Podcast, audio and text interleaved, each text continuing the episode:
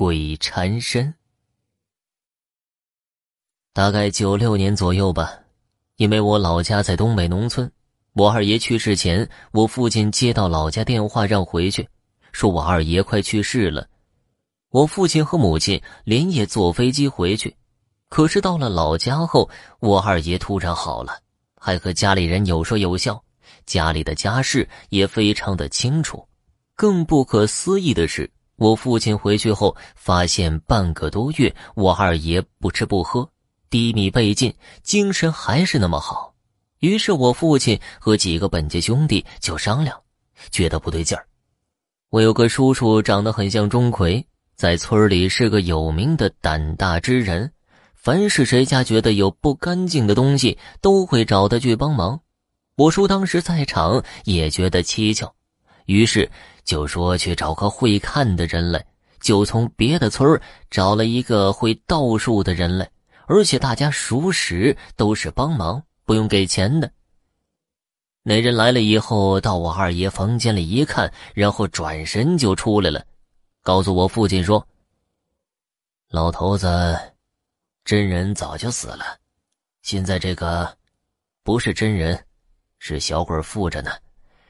另外，大门口的沙石堆上还坐着个小鬼等着呢。”说完，就拿出笔墨写了几道符，然后叮嘱：“把米包在符里，等老人家睡着了，就放到枕头下面去。”等死了之后，再把这个符放到碗里烧掉，碗里装上米，插三支香，烧点纸钱，找个人端着，不要回头，一直走到十字路口丢掉就行了。说完后，这个邻村的道士就走了。其实这个道士也不是专业的，只是会一些比较难以解释的道术。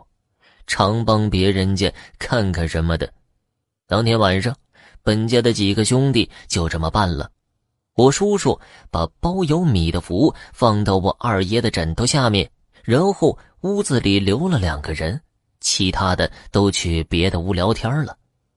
从我父亲来讲，他原本是不相信的，因为在南方城市里工作生活了四十多年，那年都六十多岁了。